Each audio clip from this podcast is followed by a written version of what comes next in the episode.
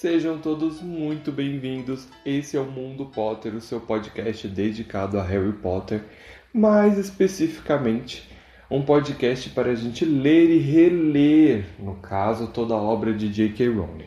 Especificando mais uma vez, a gente está em Harry Potter e a Pedra Filosofal, começando aí do início. Esse é o nosso quarto episódio e o quinto capítulo. Sim, quinto capítulo por quê? Porque o episódio anterior a gente juntou dois capítulos pequenos para formar um. E essa semana não vai acontecer a mesma coisa, porque o quinto capítulo, o Beco Diagonal, é um capítulo relativamente grande, vamos dizer assim, por tudo que a gente já leu até aqui, e que ele tem muita, mas muita informação. É uma enxurrada de coisas que acontecem que são coisas de pequenas a grandes coisas que vão acontecer, conceitos que vão ser carregados aí por toda a história vão estar presentes neste capítulo. Então, se prepara aí que a gente que a gente vai começar junto. Mas antes, os recadinhos, né? O Mundo Potter está disponível em todas as plataformas, então você encontra a gente para poder ouvir. A gente tem um site também, bem simplesinho, é mais para servir de agregador, né? E também uma, uma via de comunicação. Caso você queira mandar alguma dúvida, um comentário, dizer o que está faltando ou uma curiosidade que você queira colocar, é muito importante. Lá, todo episódio tem uma publicação, tem um postzinho simples, onde você pode fazer os comentários. E também é um agregador, tá? O link vai estar na descrição em todas as plataformas aí, pode ficar tranquilo.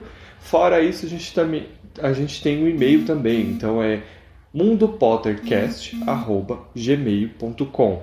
Pode mandar lá também com no assunto, você pode mandar o número do episódio, tá? Hum, esse podcast é uma inspiração, obviamente, ele veio de algum lugar. No caso, Holder Cavalo, um dos podcasts aí do meu coração, feito pela Miriam e pela Carol Moreira, que eu amo de paixão. Então, não é uma surpresa para você se você falar assim, olha, mas já vi algo parecido? Já. É, elas fazem sobre Game of Thrones, as crônicas de Gelo e Fogo, e eu resolvi pegar Harry Potter. Aí você me questiona, mas por que Harry Potter? É uma obra que já todo mundo leu, mas nem todo mundo leu. E tem muita informação de Harry Potter por aí, tem vários canais de Harry Potter no YouTube, enfim, em vários lugares, mas não tem podcast. E nada melhor do que para incentivar uma leitura do que um podcast, não é mesmo? Que é o que as meninas fazem lá em Game of Thrones. Então eu resolvi trazer isso para Harry Potter. Eu espero que vocês gostem e eu conto com a ajuda de vocês, tanto para passar para outras pessoas sobre o podcast, para que mais gente possa escutar, quanto vocês comentarem ou me mandarem e-mails sobre o conteúdo, tá? Dá um certo trabalhinho criar esse roteiro, então seria interessante tanto que vocês divulgassem para as outras pessoas, quanto se comunicassem comigo para a gente poder entender se está gostando, se não está gostando, o que tem que colocar, o que tem que tirar, beleza?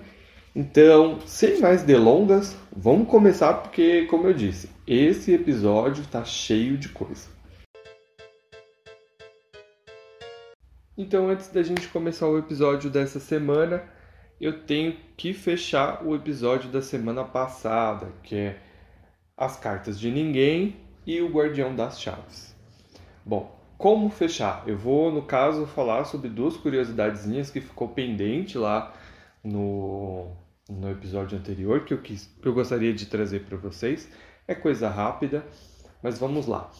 No episódio anterior, no capítulo anterior, para ser mais específico, você sabe me dizer quantas cartas o Harry recebeu? Então eu contei lá. Curiosamente eu procurei na, no Google e eu não encontrei essa informação. Se vocês souberem e tiveram encontra encontrarem em algum lugar na internet falando sobre, vocês me mandam porque eu fiz o quê? Eu tive que contar lá no capítulo mesmo que eu queria trazer essa curiosidadezinha. No total, o número de cartas que chegou para o Harry pode variar entre 172 cartas a 182 cartas. Por quê? Vou contar para vocês. Porque a primeira carta que o Harry recebeu veio pelo correio E mais uma curiosidade é que ele recebeu ela na terça-feira. Tá? A primeira carta chegou na terça-feira. A segunda carta foi na quarta-feira. Esses dois dias ele recebeu uma carta só. Já no terceiro dia, que foi na quinta-feira, ele recebeu três cartas pelo correio.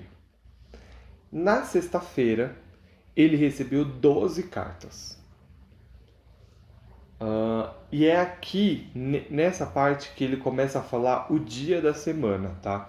Porque até então ele fala, recebeu a carta, aí ele comenta que recebeu no dia seguinte e no dia seguinte. Aí quando chega na sexta-feira, ele fala que é sexta-feira e que receberam do, do, é, 12 cartas. Quando chega no sábado, ele recebeu 24 cartas, escondidas no meio dos ovos que foi entregue pelo leiteiro. E a gente ainda tem uma parte aqui do tio Walter ligando para leitaria, que como está escrito no meu livro, tá? Brigando por causa de ter recebido aí no meio dos ovos esse maço de cartas. E ele também liga para o correio para brigar sobre as cartas também. Quando a gente chega no domingo, é aqui que a gente tem a, a essa coisa de ser 172 ou 182. Porque o Harry fala que eles receberam 30 ou 40 cartas, porque elas desceram pela chaminé do fogão. Então, aí você ou você vai contar 30 ou você vai contar 40, entendeu? Fica em aberto. Por é, passando para a próxima parte, que isso foi na, no domingo, então na segunda-feira, quando eles estão na hospedaria, a moça da hospedaria fala que eles receberam 100 cartas dessa. Ou ela pode estar exagerando, ou ela pode estar sendo. Ou ela realmente está falando exatamente o número de cartas. Então, se ela estiver falando exatamente o número de cartas, chegou 100 cartas para Harry na hospedaria. E por fim, quando Hagrid chega, ele traz uma carta. Então, somando tudo, dá isso aí, entre 172 ou 182. Tá, mas e daí? E daí que tem uma coisa interessante. Se você for até a página, não é nada de extraordinário, mas se você é desses, se você for e considerar que o número de cartas era 172, você pode ir até o, o cap, o, a página do livro, pelo menos na minha edição, você pode ir até a página 172. Uh, e lá nessa página tem uma carta que foi, que foi recebida. Na verdade, o Ron recebe uma carta do Carlinhos falando sobre dragões. Então, assim, pode ter alguma coisa a ver ou pode ter absolutamente nada a ver. É só uma coincidência, talvez, mas é uma curiosidade para mim interessante, né? A gente estava falando de cartas até então, e aí a gente bate em um lugar onde tem alguém recebendo uma carta, não especificamente o Harry. E se você for na página 182, aí não tem sentido nenhum, porque no meu livro, na minha edição pelo menos, eles estão cumprindo, as puni cumprindo a punição na Floresta Proibida. Aquela punição, se eu tiver correto, porque eu não cheguei a ler completo o capítulo, mas que eu me recordo só pode ser. É a, é a, é a punição que o Ron, a Hermione e o Draco tomam por ter saído à noite, por todo o lance do dragão, que está bem lá na frente, mas que quando a gente chegar lá a gente vai conversar bastante sobre. Um outro ponto importante que eu não citei no capítulo anterior é que o Harry e o Duda não vão estar no mesmo colégio. KKKKK, né? O Harry vai para Hogwarts. Mas é que antes do Harry saber que ia para Hogwarts, que ele ia não, que ele vai para Hogwarts, ele, ele comenta que vai para escola secundária local. Já o Duda vai para um colégio que é a, a Smelting. E, e que ele até estava contente porque pela primeira vez eles não iam estar no mesmo colégio. E a gente sabe que o Harry está no mesmo colégio que o Duda, acarretou o fato de ele nem ter amigos, né? Enfim. Então, é isso, já me prolonguei demais para começar o capítulo número 5. Então, vamos para ele.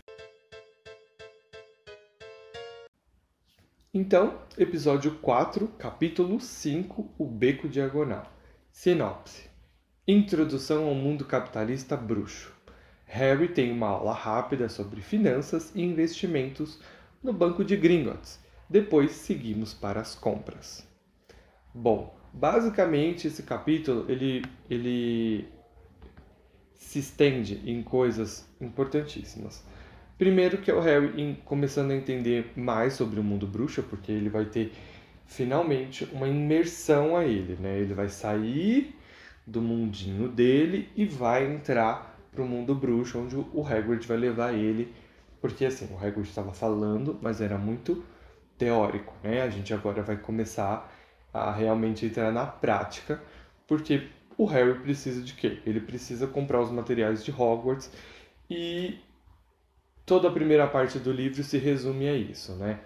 Entre o Harry e o Hagrid chegar até Londres, aonde eles vão comprar os materiais. Porque Harry ainda questiona ainda aonde comprar todos os materiais dele, e o Hagrid fala que se você souber onde procurar, em Londres você vai encontrar. Então, basicamente, é, a gente inicia o, o, capítulo com Harry se questionando sobre os eventos da noite passada, uh, se ele realmente é, sonhou, se aquilo foi real, se não foi. Mas aí passa muito rápido porque abriu o olho, né? O Hagrid está lá, gigantesco. Tem todo um lance com a coruja e e sobre ela tá batendo na janela, ela tá trazendo o jornal, é mais para para mostrar pra gente como é o meio de comunicação bruxo, né, que é muito legal isso, que as corujas são responsáveis por levar as correspondências e trazer. Ninguém nunca explica muito bem como elas sabem chegar nos lugares, mas elas sabem. No entanto, o Hagrid deixa isso claro também para o Harry. Ela sempre vai saber aonde tem que ir. Uh, e também uma introdução básica ali de finanças, né? Porque o Harry não entende nada do dinheiro bruxo e o Hagrid já começa a falar a quantidade de moedas ali que precisa dar para a coitada da coruja poder seguir viagem. Hagrid fala também para o Harry para ele comer as salsichas do dia anterior e o bolo, porque eles vão ter uma, um longo dia de compras em Londres, então ele precisa ir tomar um café reforçado. E aí o Harry tem o primeiro choque de realidade, por quê? Porque ele não tem dinheiro, né? Ele não tem absolutamente nenhum tostão e o tio Walter deixou claro que não vai pagar por absolutamente nada. Então, como? Como ele vai conseguir comprar esses materiais? Como ele vai para esse colégio, não é mesmo? E aí o Hagrid conta que os pais dele deixaram providências financeiras para ele, que ele não precisava se preocupar, que os pais dele não iam fazer isso com ele, de não deixar absolutamente nada. E que o dinheiro dele estava guardado no cofre de Gringotts, o banco bruxo. E o Harry, o Harry pergunta, então os bruxos têm bancos? Aí o Hagrid deixa claro que não, eles não têm bancos. Eles têm um banco, o banco mais seguro que existe, nas palavras do Hagrid, que é Gringotts, que é cuidado por doentes. Harry, duendes, né? Tipo, sério, você tá falando de duendes.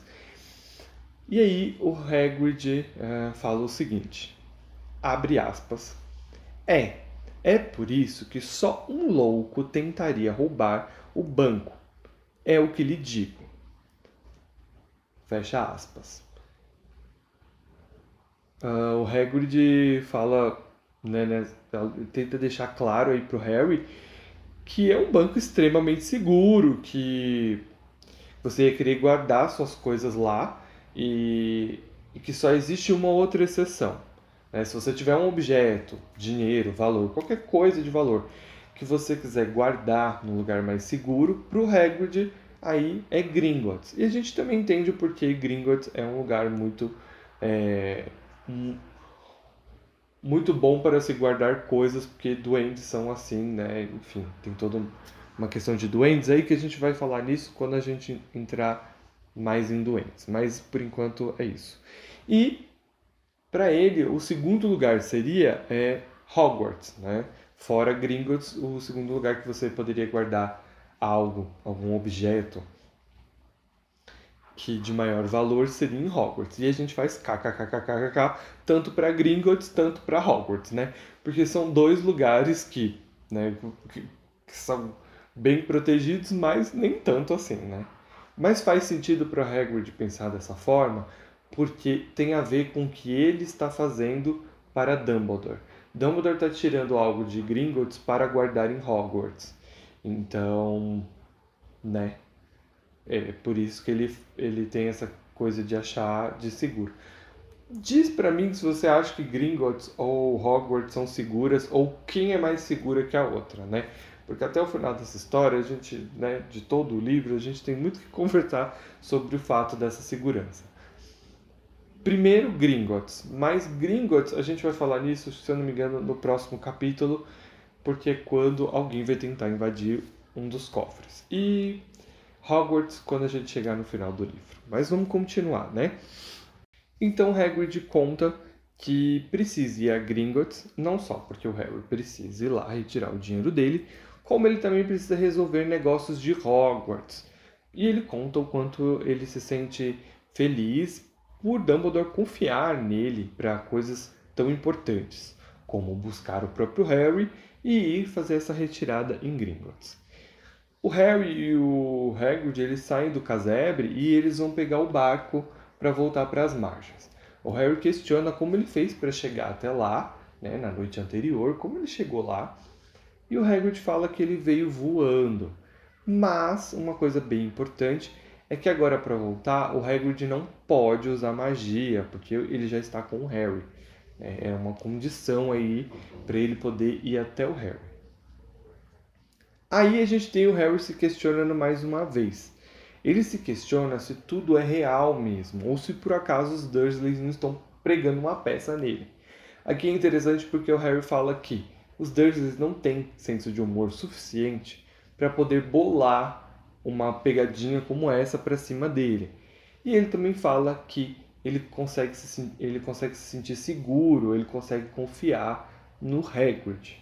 Isso é muito importante para a nossa história e para a relação deles dois juntos, né?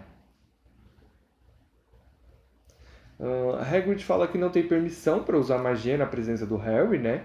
A condição era só até chegar a ele. Mas ele pergunta para o Harry se por acaso, se ele fizesse alguma magiquinha, se o Harry ia se importar em não contar para ninguém. Como o Harry está ali doido para ver magia de novo, ele não liga, ele não se importa. Então Hagrid ele pega o guarda-chuva dele e usa para acelerar ali o barquinho para poder chegar do outro lado. Harry questiona por que só um louco tentaria roubar Gringotts.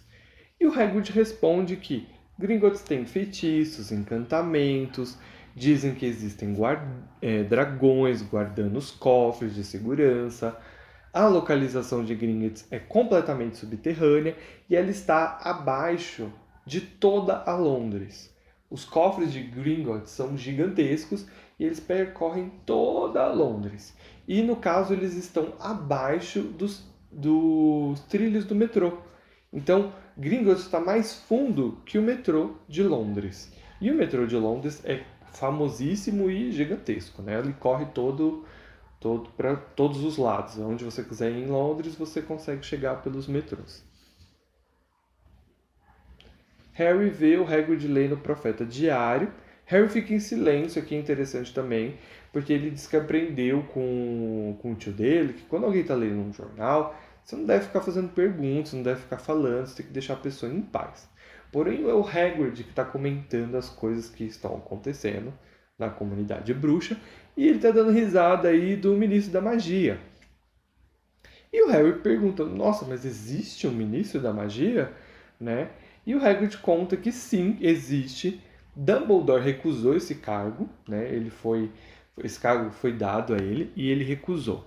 E por causa dessa recusa, né, porque ele nunca ia largar o cargo de diretor de Hogwarts, o Cornélio Fudge tomou o seu lugar. Porém, o Cornélio, o, próprio Hagrid, fala que ele é um trapalhão. E o Hagrid a gente sabe que por si só também já é um. Então é bem interessante aqui ver o Hagrid falando sobre isso. Que o Cornélio é um trapalhão e que ele sempre é, fica pedindo conselhos para Dumbledore. É uma coisa que acontece muito aí durante a gestão aí do Cornélio, que ele fica pedindo sugestões do pro Dumbledore do que ele deve fazer. E o Harry pergunta então o que, que o ministro da magia faz. E o Hagrid diz que a principal função é esconder os bruxos dos trouxas. O Harry pergunta o porquê então disso, né? Por que ficar escondendo os bruxos dos trouxas? E o Hagrid fala uma coisa muito genérica, na minha opinião, que ele fala que se os trouxas soubessem que os bruxos existem, eles iam ficar pedindo favores o tempo todo para que resolvesse todos os problemas deles. E então que era melhor que eles ficassem cada um no seu lugar, para que ninguém incomodasse ninguém. É uma resposta bem genérica e sobre o porquê trouxas e bruxos é, as suas comunidades separadas e, entre aspas, inexistentes, né? Porque a gente sabe que o ministro, uh, o primeiro-ministro sabe sobre o, o, o, ministro da magia. Então, uh, em geral, e, e outra coisa também, né? Existem famílias trouxas que sabem sobre bruxos porque tem filhos bruxos nascendo na família. Então, assim, é uma coisa meio que a comunidade no geral não sabe, mas é meio velado, né? Se você tiver uma opinião sobre isso, eu ia gostar muito de saber. Por que, que você acha que a comunidade bruxa e trouxa não se conhece? Por que, que os bruxos acreditam de verdade que os trouxas não podem saber sobre eles? Porque quando a gente chega em Animais Fantásticos, e a gente sai de Londres, Inglaterra, Grã-Bretanha, essas coisas, e a gente vai para Estados Unidos, a gente vê que existe uma visão completamente diferente ali do motivo disso. Então, se você tiver uma opinião ou souber de fato o porquê, manda aí um e-mail para o mundopottercast@gmail.com que eu vou gostar bastante de saber a sua opinião. No caminho para Londres, Hagrid não passa despercebido por ninguém, né?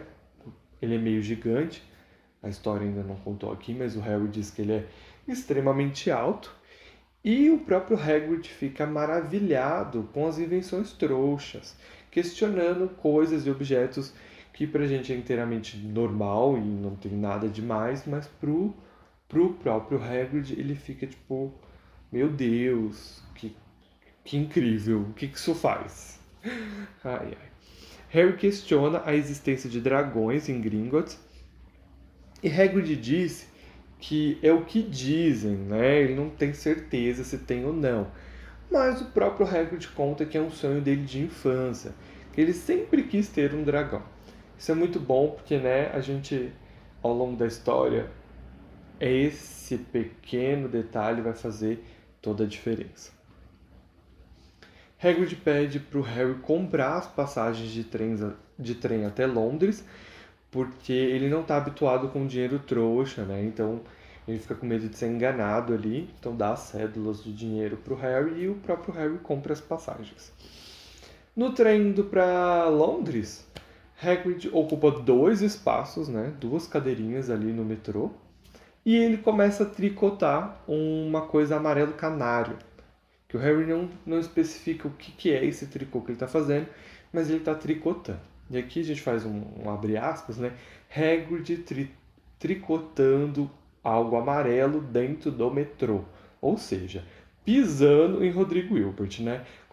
Beijo, Rodrigo Hilbert, né? Hétero, né? Que Hagrid maravilhoso, já, ó, anos à frente do coitado do Rodrigo Hilbert, aí já tricotando como uma coisa extremamente normal, não há problemas, dentro do metrô de Londres, né?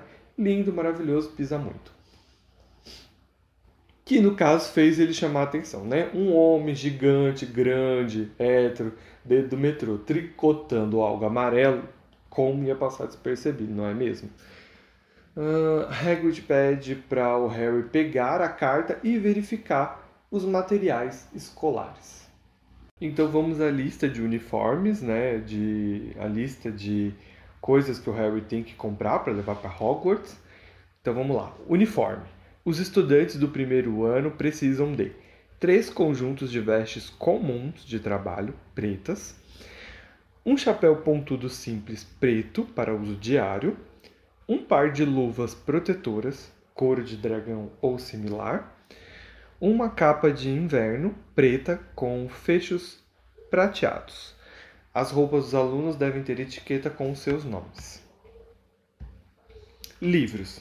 Os alunos devem comprar um exemplar de cada um dos seguintes livros: livro padrão de feitiço, padrão de feitiço, primeira série, da Miranda Goshawk. Gente, eu não sei falar esses nomes, tá?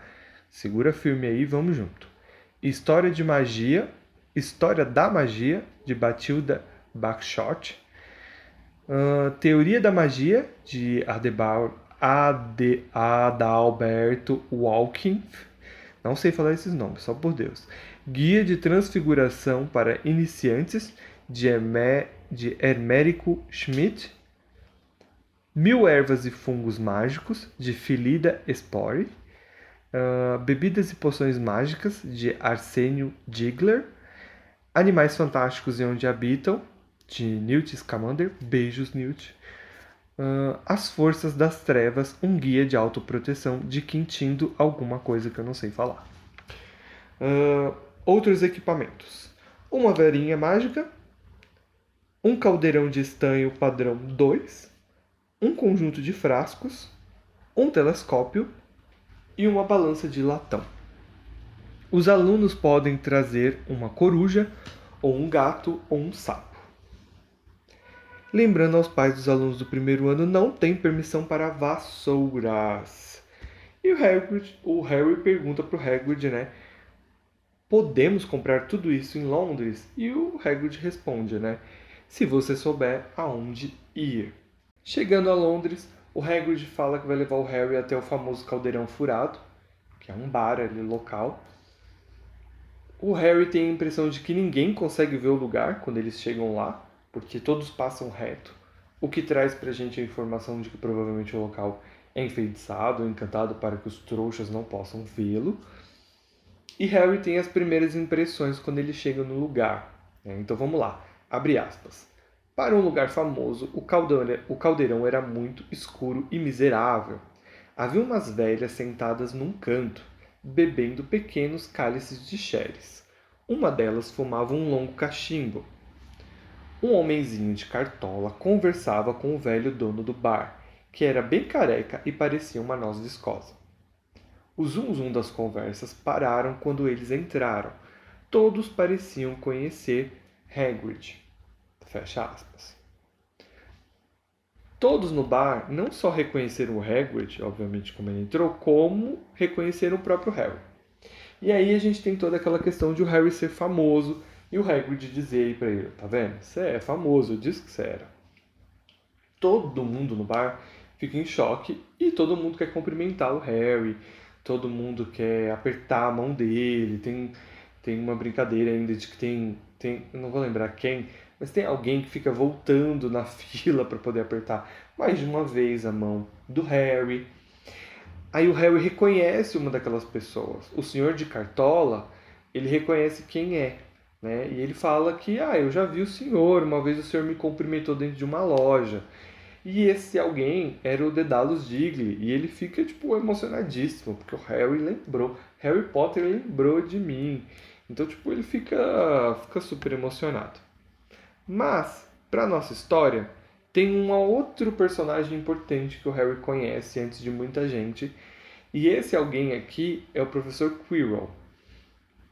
É, o Harry conhece o professor, o Hagrid apresenta para ele, e as impressões do Harry, tipo, que ele é um jovem, que ele é jovem para ser professor, que, é que ele está muito assustado e nervoso e ele é gago. E ele leciona defesa contra artes das trevas. E aqui a gente tem um, um comentário, porque durante ele explicar isso, o próprio Quirrell né, faz uma piada. Ele vira e fala assim: ah, eu leciono artes das trevas. Não que você precise, não é mesmo, Harry? KKKKK. Ou seja, né? Cobra. Enfim. Uh, Hagrid, o Harry pergunta né, sobre o professor e o Hagrid conta que o professor nunca mais foi o mesmo, depois que ele tirou aí, vamos dizer assim, um ano sabático. Não bem sabático, né? Mas ele tirou um ano para para pôr em prática tudo que ele aprendeu sobre artes das trevas. e que durante uma visita em uma floresta negra ele se deparou com um vampiro e teve problemas com uma feiticeira. E aí o Hagrid fala que ele é um professor brilhante, que ele tem uma cabeça brilhante, porém esse ano para esse ano que ele tirou para aprender na prática não não trouxe benefícios a ele mesmo. Então ele ficou desmiolado aí depois dessa viagem. KKKKK que a gente sabe o que aconteceu nessa viagem, né? Se você não sabe, aguarde até o final do livro. Indo a um pátio murado, né? Depois de sair daquela apresentação, depois de todas aquelas pessoas cumprimentando Harry e oferecendo bebida para o Hagrid, ele recusando porque tem negócios de Hogwarts a tratar. Eles vão até um pátio ali atrás do, eu acredito que seja atrás do, do, do caldeirão furado, aonde o Hagrid bate nos tijolinhos da parede e eles começam a abrir até que tem uma abertura aí do tamanho possível para abrir uh, para entrar o Harry e o Hagrid. E aí a gente chega pela primeira vez aí na leitura ao Beco Diagonal, que é o centro comercial bruxo de Londres, né? Que é maravilhoso.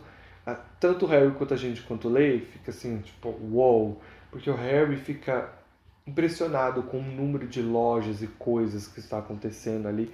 É literalmente um comércio vivo e forte. O que eu posso falar sobre o Beco Diagonal é o seguinte: quando a gente chega no Prisioneiro de Azkaban, o Beco Diagonal é muito mais importante e é onde a gente conhece o Beco Diagonal mesmo. Porque apesar de nos filmes a gente não ter isso, o Harry, o Harry passa uma grande parte no Beco Diagonal porque ele fica hospedado ali no numa estalagem. Eu não sei se é o próprio caldeirão, eu acho que é o próprio caldeirão, se eu, se eu não estiver enganado. E ele passa dias ali no beco diagonal, então ele conhece todas as lojas, todas as pessoas ali do beco. Enfim, quando a gente chega naquele livro é que a gente conhece mesmo o beco diagonal. Por enquanto é só uma passagem rápida mesmo, porque o Harry tem que comprar esses materiais e o Hagrid tem outras obrigações para tratar, né?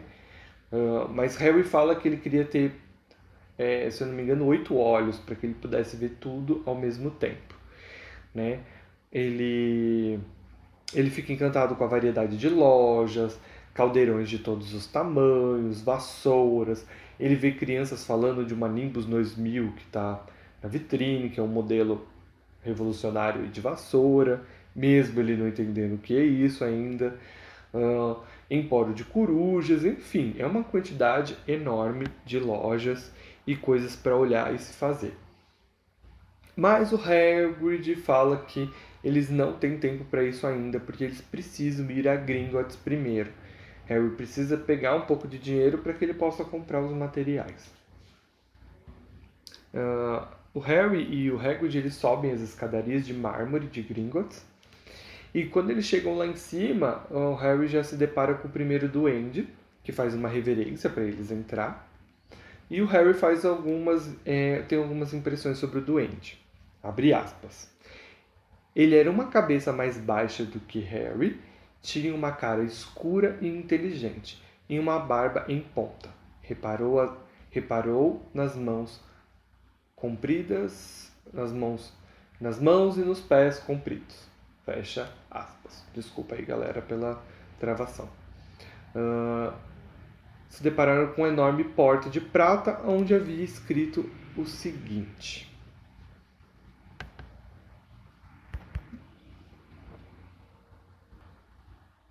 Passou aí pelo duende, tinha uma segunda porta para eles passarem, e nessa porta de prata tinha gravado alguns dizeres que Harry leu.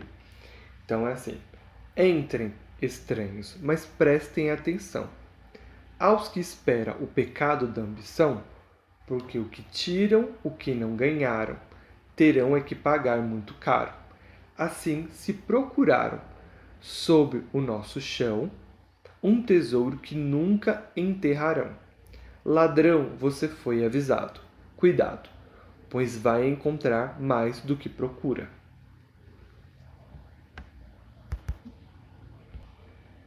Aí Hagrid, muito sabichão, fala o seguinte, abre aspas, Não te disse? Só um louco tentaria roubar o banco, lembrou Hagrid. Fecha aspas aí. Dois duendes se curvam quando eles passam pela porta de prata e se desdobram em um grande salão de mármore. Havia mais de cem duendes é, sentados em banquinhos altos, banquinhos longos, balcões escrevendo livros caixas, pesando moedas, em balanças de latão, examinando pedras preciosas, com óculos de joalheiros. Havia ao redor um saguão de portas demais para contar. E outros tantos duendes acompanhavam pessoas e entravam e saíam por essas portas. Harry e o Hagrid se dirigiam até o balcão principal, onde um duende chamado Grampo ficou encarregado de levá-lo aos cofres. Veja bem, eles vão até o balcão, né, onde a gente lê, conversa com um duende X, que chama o Grampo, que é um doente importante também para a nossa história, no futuro aí próximo, para que ele guie próximo, assim, bem longínquo, tá? Mas enfim, mas é um duende mais conhecido aí dos fãs de Harry Potter e tudo mais. O Grampo é responsável por levar o Harry e o Hagrid tanto ao cofre do próprio Harry quanto ao cofre ao cofre bem importante que o Hagrid tem que fazer uma retirada lá. Uh, os doentes perguntam se, se o Harry tem a chave. O Hagrid está com ela, né? E eles vão até o primeiro cofre. A primeira parada do primeiro cofre é o do Harry, né? mais específico. Uh, chegando lá, o duende precisa da chave e ele abre o cofre do Harry. E aí o Harry se depara com a sua pequena grande fortuna. Uh, montes de ouro, colunas de prata e pilhas de núcleos de, núcleos de bronze. Eu não sei falar essa palavra, tá? É as moedinhas de bronze. Se você souber, manda aí por comentário lá no site, manda por e-mail, porque eu tenho dificuldade para pronunciar esses nomes aqui, tá? Mesmo tendo assistido todos os filmes. Porque, né, memória é um troço bom e me falta um pouco às vezes. Harry se dá conta que seus tios não sabiam da existência dessa fortuna, ou eles já tinham, obviamente, raspado todo o cofre, né? porque eles sempre se queixaram que os custos para criar Harry eram muito caros. Né? O Hagrid ajuda então o Harry com o dinheiro, tirando uma quantidade suficiente para aí, os dois semestres de ensino. Uh, ele também acaba ensinando finanças, não só para ele, quanto para a gente também, né? De como funciona aí as moedas do mundo bruxo, né? O dinheiro bruxo. Então vamos lá. As moedas de ouro são chamadas de galeões, e 17 ciclos de prata, de novo não sei falar esses nomes, mas 17 moedinhas de prata fazem um galeão. E 29 moedinhas aí de bronze, que é os núcleos aí de bronze, fazem uma moedinha de prata, que é esses ciclos. Então é assim que funciona mais ou menos aí o dinheiro bruxo. O Hagrid pede para o Grampo, então, para levar para levar eles até o cofre 713. Aqui o curioso é que o Hagrid não precisou de uma chave como o Harry para esse cofre. Tudo que ele precisou foi uma carta que ele apresentou lá no saguão e isso foi suficiente para que o Hagrid fosse permitido ir até o cofre 713, que não é um cofre normal, né? É um cofre de segurança máxima, como a gente vai ver agora, né? como a gente leu lá. Uh, uma coisa interessante também que eu não mencionei é que, apesar de a gente ter passado por aquele saguão todo de mármore, bonito, onde tinha aqueles duendes e tudo, o que a gente tem aqui é simplesmente uma descida ao centro da Terra, aonde tem pedra e, e eles estão dentro de uns vagonetes, que é aqueles vagõezinhos, como se estivesse descendo uma montanha russa que não foi terminada, né? é só mesmo uma caverna onde eles estão descendo e descendo cada vez mais. O Hagrid odeia isso e ele está enjoado. Enquanto que o Harry está ali animado, olhando tudo e tentando ver se tem dragão ou se não tem dragão ali dentro, o Hagrid está ali, coitado, passando mal, doido para que aquilo terminasse. E o cofre 713 estava fundo, muito fundo, a ponto de o Harry falar que a temperatura estava caindo e a umidade estava tava sendo diferenciada aí. Então, quando eles chegaram até o 713, uh, a porta do cofre já não tinha fechadura nenhuma. Então, o que o Grampo fez foi alisar a porta com o um dedo comprido e ela se dissolveu. E o Grampo, não satisfeito de fazer isso, vendo Harry, ele ainda explica que se alguém que não fosse um duende fizesse isso, seria engolido pela porta. Então Harry pergunta com que frequência ele verifica se tem gente lá dentro. KKKKK, o duende vira e fala assim, de 10 em 10 anos. Bem suave, bem de boas, né? Uh, vale lembrar que o Hagrid não conta, não conta, não conta nada para o Harry sobre o que tem no caixa, ele, é, no cofre, no caso, desculpa, o que tem no cofre. Ele conta que é um assunto sigiloso de Hogwarts e que o emprego dele vale muito mais do que dar com a língua nos dentes. Então, desculpa Harry, vai ficar aí na curiosidade mesmo. Mas Harry ficou com a imaginação enquanto o Grampa abria ali a porta, porque uh, ele pensou que ia ter colunas de joias, ouros, rubis gigantes, enfim. Mas quando ele abre o cofre, não tem nada, a não ser por um pequeno objeto, um embrulho encardido no chão do, do cofre. Que o, Harry, o Hagrid vai lá, pega esse objeto, coloca no bolso e eles vão embora. Então a viagem a Gringotts aí chega ao seu fim. Harry tá com sua pequena fortuna do bolso e feliz aí, porque eu estaria muito feliz em descobrir que tem providências aí para uma vida tranquila, né, que papai e mamãe deixou, né? Uh, e o Hagrid já pegou o objeto que ele veio pegar a pedido de Dumbledore. Mas as viagens aí no vagão deixaram o Hagrid mal. Ele ficou enjoado, ele não estava se sentindo bem. E ele leva o Harry até a loja de comprar uniformes, a Madame Malkins. E ele pergunta ao Harry se tem algum problema de deixar ele sozinho na Madame Malkins enquanto que ele vai até o caldeirão furado que ele disse que vai precisar de um tônico para porque ele não tá bem. O Harry fala que sim, que não tem problema nenhum. E aí a gente vai para uma parte bem interessante dessa história, que para mim foi uma das minhas maiores surpresas quando eu comecei a ler os livros, porque é uma coisa que a gente tem vários detalhes que não tem no filme, que já, a gente já até passou por eles, mas esse aqui eu gosto bastante porque é um encontro do Harry com o Draco, sem que o Harry saiba que é o Draco, sem que o Harry sa saiba quem é o Draco e sem o Draco saber quem é o Harry, mas eles têm um primeiro encontro, né? E acontece aqui na Madame Malkins. O Harry fala que a Madame Malkins é, é uma bruxa baixinha, gorda e sorridente. E tá toda vestida de lilás. Ela avisa que tem um outro garoto na loja e que vai tirar as medidas do Harry. Ele chegando lá, tem um garoto de rosto pálido e pontudo. Harry já fala que não gosta dele porque ele lembra ele lembra o Duda. Porque basicamente todo o diálogo entre os dois é, mostra uma versão do Draco que é muito parecida com o Duda, que é uma criança mimada, né? Então que a gente pode resumir bem, porque o Harry é colocado do lado dele, o menino puxa assunto com ele, mas existe muita prepotência ali no, nas coisas que ele está falando, na forma de ele tratar as outras pessoas, e o Harry já fica incomodado, fora que o garoto tira o Harry da zona de conforto dele, porque ele começa a falar de um monte de coisa que o Harry não faz ideia do que é. Ele fala de quadribol, ele fala sobre ter uma vassoura, que ele fala sobre as casas de Hogwarts, ele fala que é, ele fala mal da Lufa-Lufa, né? Morte ao Draco por isso. E ele fala também é, que vai para Sonserina, que é para onde ele quer ir. O Harry não faz ideia do que é Sonserina, do que é Lufa-Lufa, muito menos do que é quadripol.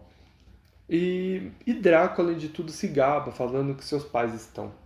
É, um tá comprando uma coisa e o outro tá indo comprar outra, enquanto que ele tá ali tirando medidas para as vestes dele. Um ponto interessante para a gente mostrar aqui é que você tá vendo, a gente só está vendo o Harry e o Draco comprando vestes na Madame Malkins, né? Porque isso mostra um pouco de poder aquisitivo, né? Dinheiro aqui que é importante. Ninguém está comprando vestes de segunda mão, como a gente vai conhecer alguns personagens ao longo da história que vai acontecer. Os dois estão comprando vestes novas, né? Então, o Draco já pressupõe que o Harry é melhor do que muitos outros porque ele está ali no mesmo lugar que ele está. Então o diálogo é baseado nisso. O Draco puxa assunto com o Harry porque o Harry já está dentro da Madame Malkins comprando vestimento lá, vestimenta lá. Então já, pelo menos é a minha interpretação do que eu vejo aqui. Tá? Por que ele puxar assunto com esse garoto que ele não viu? Não só para se gabar das coisas que tem, mas é porque ele já começa a ver o garoto como um futuro igual. Porque ele está ali comprando roupa onde ele está comprando roupa. Então, o menino tem que ter dinheiro para isso. Já para o Harry, tudo que o Draco fala é basicamente que ele é igual Duda, né? Se gabando do que é melhor e tudo mais. Aí tem mais algumas coisas importantes aqui nesse diálogo, que é o Draco perguntando se os pais do Harry são bruxos ou não, e já fazendo já a primeira linha de preconceito com quem tem pais trouxas e, e é um bruxo. Né? O que irrita um pouco mais o Harry, né? Porque os, apesar dos pais dele estarem mortos, ele foi criado por trouxas uma vida inteira. Então, por mais que ele não goste deles, ele convivia com eles. E para finalizar o pacote, o Draco ainda ridiculariza o Hagrid, que está na vitrine ali esperando o Harry com dois sorvetes. E, e o Harry defende, obviamente, o, o Hagrid, respondendo que quem o Hagrid é, né? Porque o, ele, fica, ele ainda fica contente que pelo menos uma coisa ele sabia que o Draco não. Quem era aquele homem? Que era o Hagrid, o guardião das chaves aí, o guarda-caça de, de Hogwarts. E o Harry vai embora. Né? Chegando lá fora, ele encontra com o Hagrid e o Hagrid dá um sorvete para ele de chocolate. Chocolate e amora com nozes picadas. É importante aqui por quê? Porque a gente tem todo aquele lance com o picolé de limão lá no, lá no começo da história, é, que mostra bem como um picolé simples de limão é uma coisa como se alguém não, não se importasse com o Harry. E aqui você tem tipo alguém realmente se importando, né? Comprando aquilo que tem de melhor para ele, que é bem bonitinho da parte do Hagrid, né? Comprou um chocolate, um sorvete de chocolate, amora com nozes picadas. Mas esse encontro com o Hagrid agora, o Harry vai estar tá muito calado e o Hagrid vai querer saber o porquê, o que aconteceu. O Harry conta tudo que houve ali na loja com o garoto e e o Hagrid se, se lembra de novo de que o Harry não conhece nada. O Harry ainda pede para que para que ele não faça ele se sentir ainda mais mal, né, com o fato de ele não, não saber nada sobre o mundo bruxo. O Hagrid então dá umas explicações básicas sobre o que é quadribol. Uh, ele explica também sobre o que é Sonserina, o que é Lufa-Lufa, né? Ele fala que são duas casas de Hogwarts e que no total são quatro e que os alunos são divididos por elas.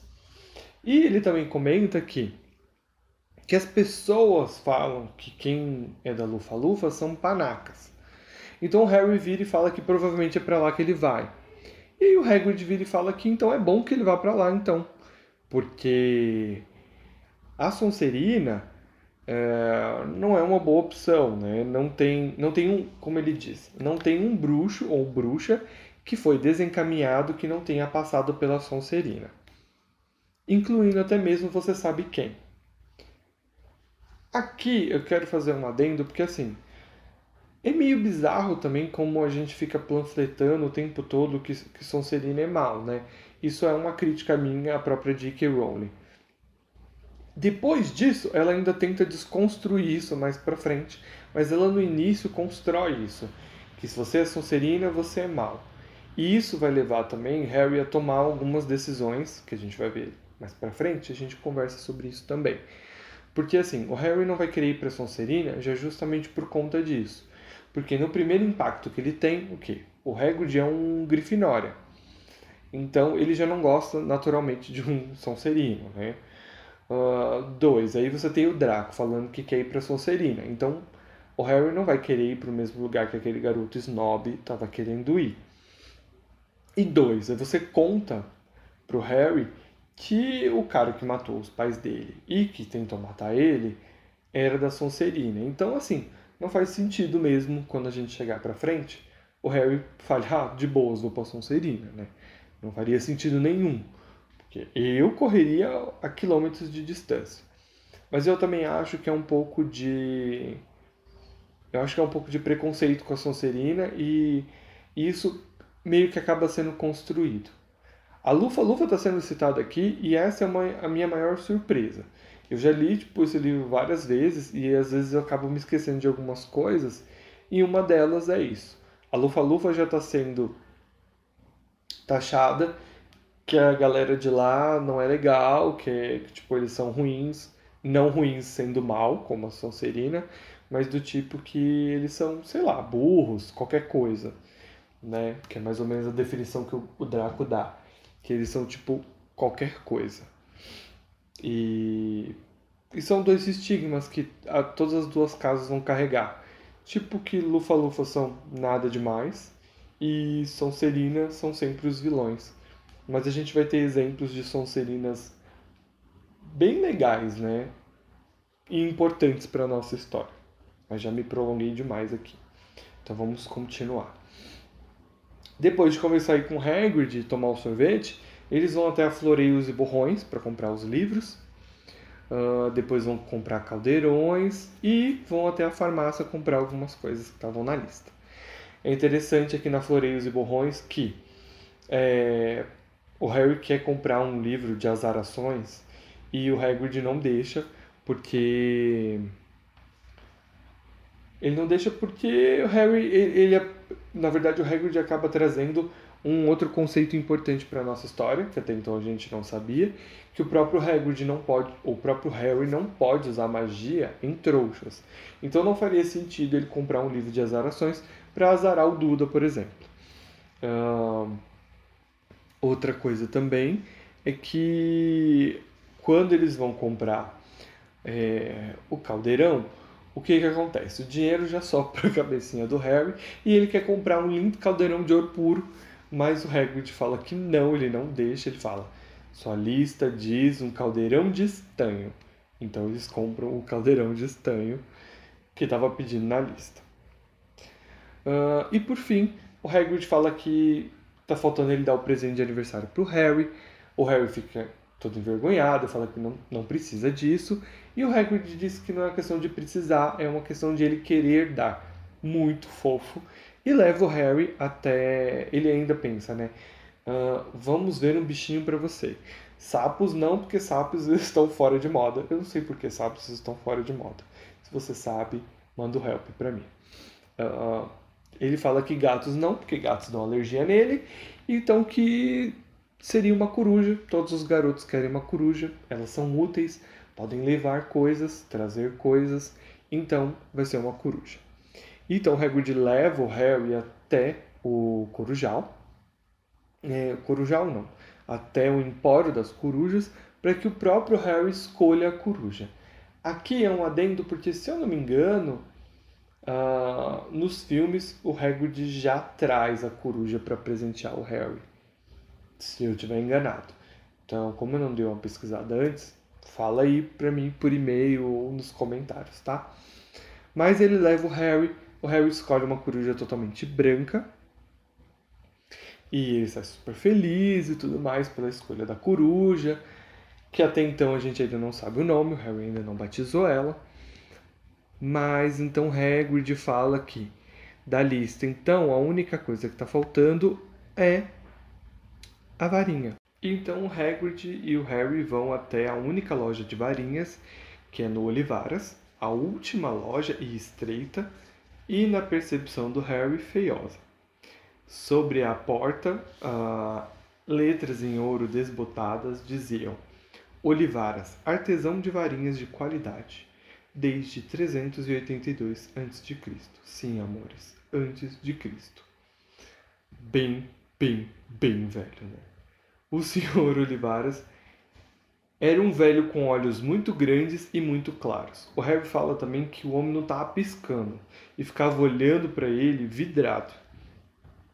O que já é suficiente para assustar qualquer pessoa, não é mesmo?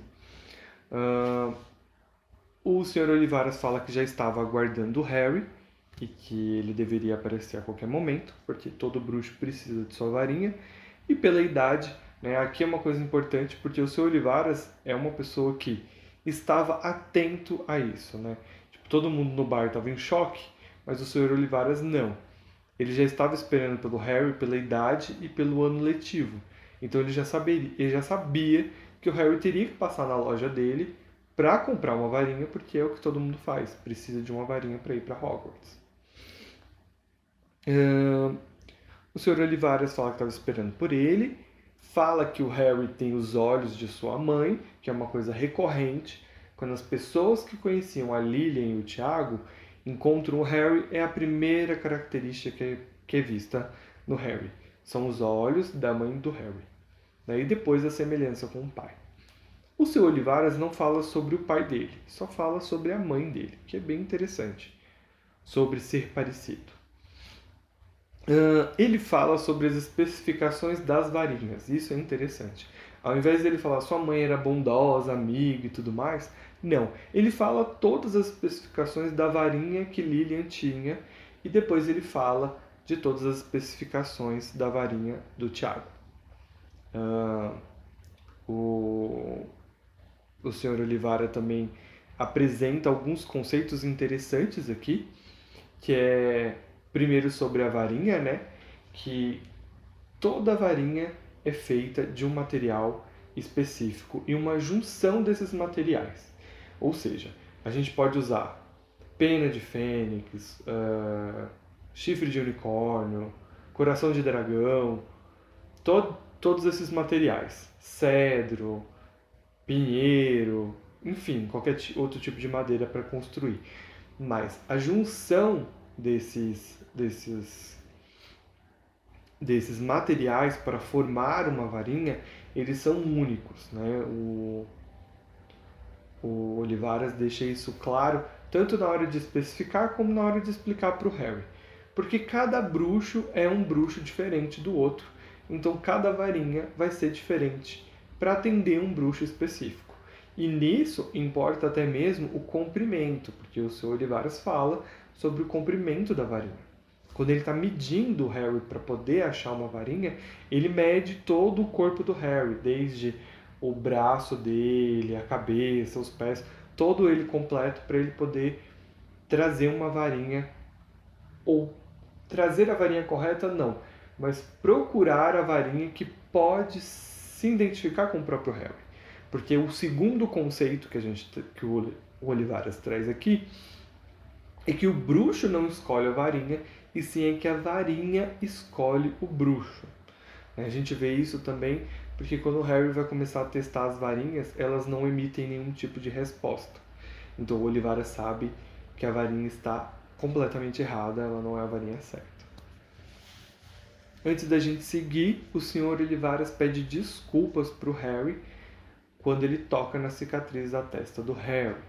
Ele diz que foi ele quem vendeu a varinha para a pessoa que lhe causou a cicatriz.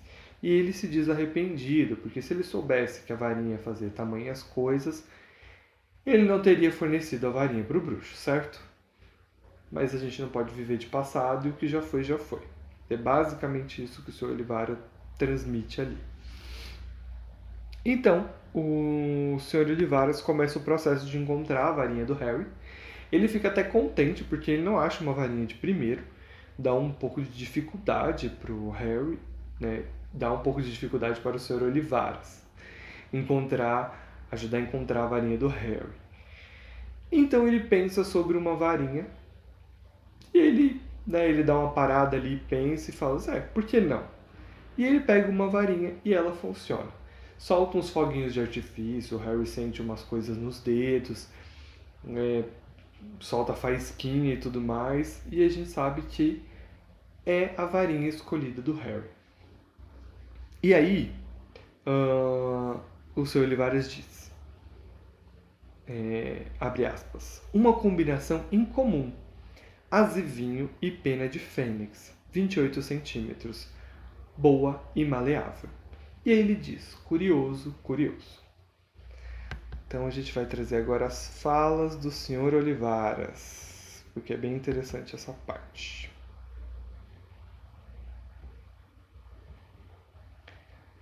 Abre aspas. O senhor me desculpe, diz Harry. O que é curioso? O senhor Olivaras encara Harry com aqueles olhos claros. Lembro-me de cada varinha que vendi, Sr. Potter.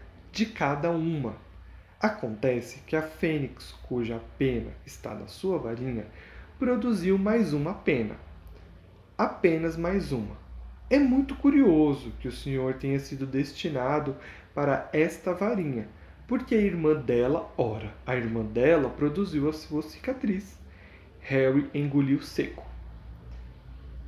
É, tinha 34 centímetros. Poxa, é realmente curioso como as coisas acontecem. A varinha escolhe o bruxo, lembre-se. Acho que podemos esperar grandes feitos do senhor, Sr. Potter. Afinal, aquele que não deve ser nomeado realizou grandes feitos. Terríveis, sim, mas grandes. Harry estremeceu, não tinha muita certeza se gostava do Sr. Olivaras. Pagou sete galeões pela varinha e o Sr. Olivaras se curvou à saída deles.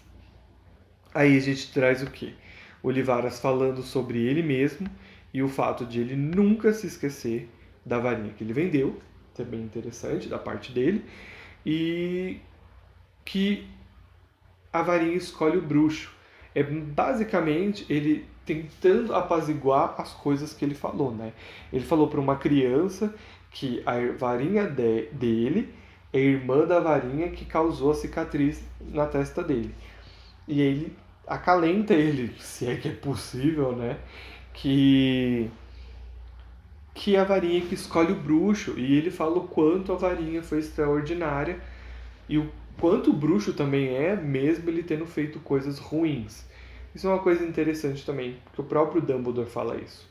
A gente não é que a gente precisa admirar o vilão, mas a gente precisa reconhecer o potencial que ele tem. Não só o vilão, como qualquer pessoa. Ele é ruim, mas ele tem um potencial incrível que ele conseguiu atingir que a maioria dos bruxos não conseguiria.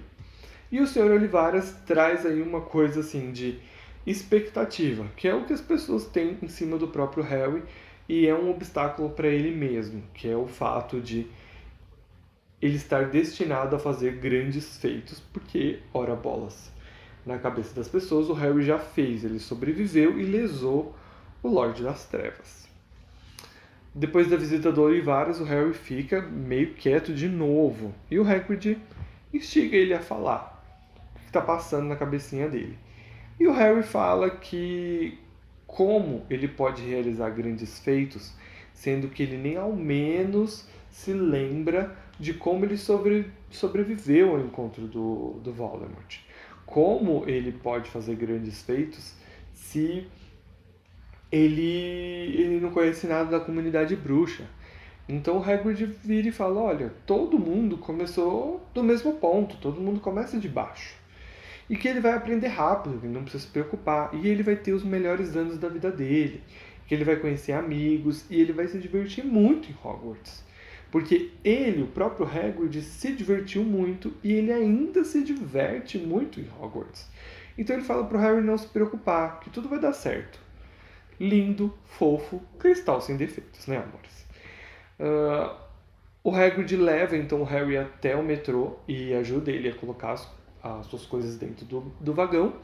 Entrega para ele o, a passagem do Harry para Hagrid. Perdão. O Hagrid entrega a passagem para o Harry de Hogwarts. Né? Ele fala que na passagem tem todas as especificações que ele precisa saber uh, fala que dia 1 de setembro ele deve pegar o trem para Hogwarts. na estação de King, de King Cross. Uh, ele fala também que se ele tiver algum problema com o tio Walter, que é para ele mandar uma carta para ele e que ele mande pela coruja que ele acabou de ganhar, porque ela vai saber encontrar ele. O Harry então se despede do Hagrid, ele fica no vagão de trem e fica com o rostinho ali colado no vidro para poder ver o Hagrid indo embora. E quando ele pisca, o Hagrid já desapareceu.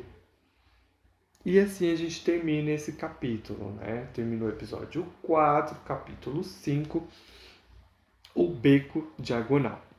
Eu espero que vocês tenham chegado até aqui. Eu espero muito que se vocês puderem me mandar um e-mail falando sobre uh, comentários sobre o episódio, sobre o capítulo que vocês leram, sobre curiosidade que vocês têm, para o mundopottercast.gmail.com ou pelo site do Mundo Potter, que está aí na descrição do episódio do podcast, porque o próximo capítulo é o capítulo 6 do livro e o episódio 5 do podcast, que é o embarque na plataforma 93 quartos.